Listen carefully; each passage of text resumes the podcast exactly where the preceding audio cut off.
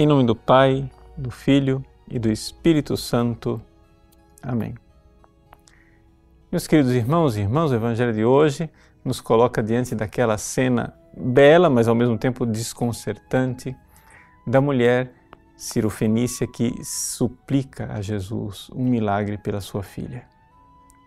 Veja, é desconcertante ver ao mesmo tempo a piedade daquela mãe e ver Jesus, que é a fonte da piedade, ficar em silêncio. A piedade da mãe, ou seja, a virtude da piedade, é a virtude da mãe que cuida de um filho. E aqui, esta mulher, ela manifesta a piedade em dois sentidos. É a piedade dela de mãe, que quer que a cura da sua filha, mas é a piedade dela como filha, que se coloca confiante debaixo da proteção de Jesus.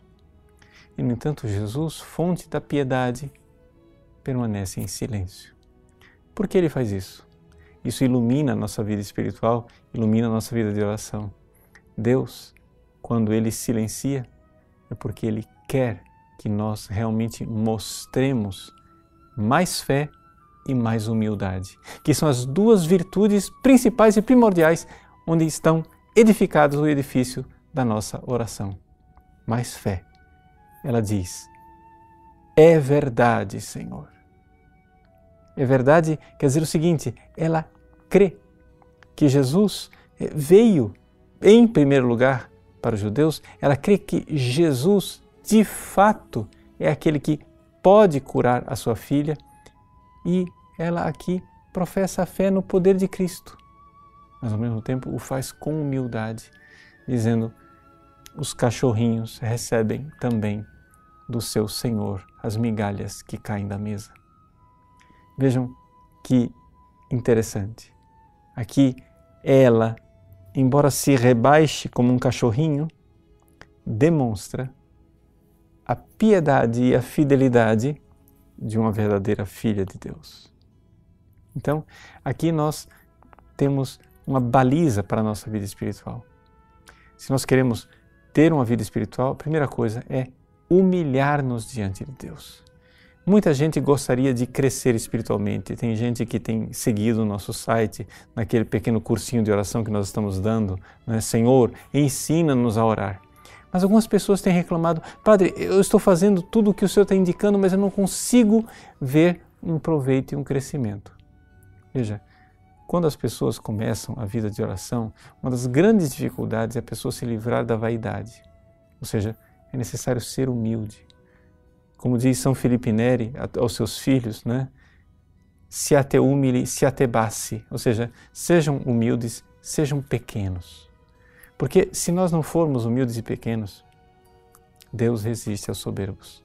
Essa palavra que está lá no livro de Provérbios é citada duas vezes no Novo Testamento. Uma na primeira carta de São Pedro, outro na carta de São Tiago.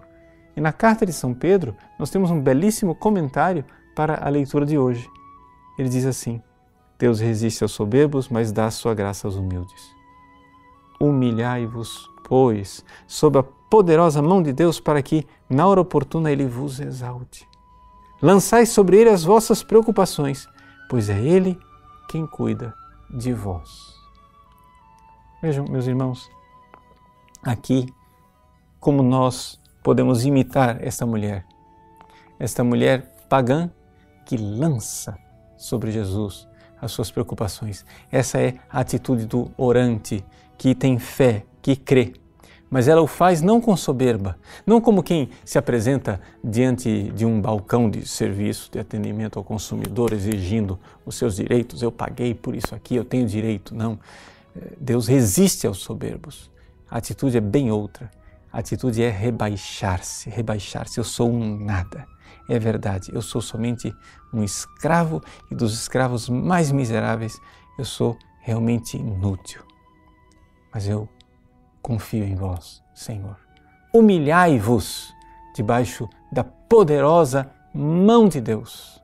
Eis aí a atitude da humildade. Lançai sobre ele as vossas preocupações ele tem cuidado, cuidado de vós. Eis aí a atitude da fé. Humildade e fé, duas virtudes fundamentais para a nossa vida espiritual. Deus abençoe você.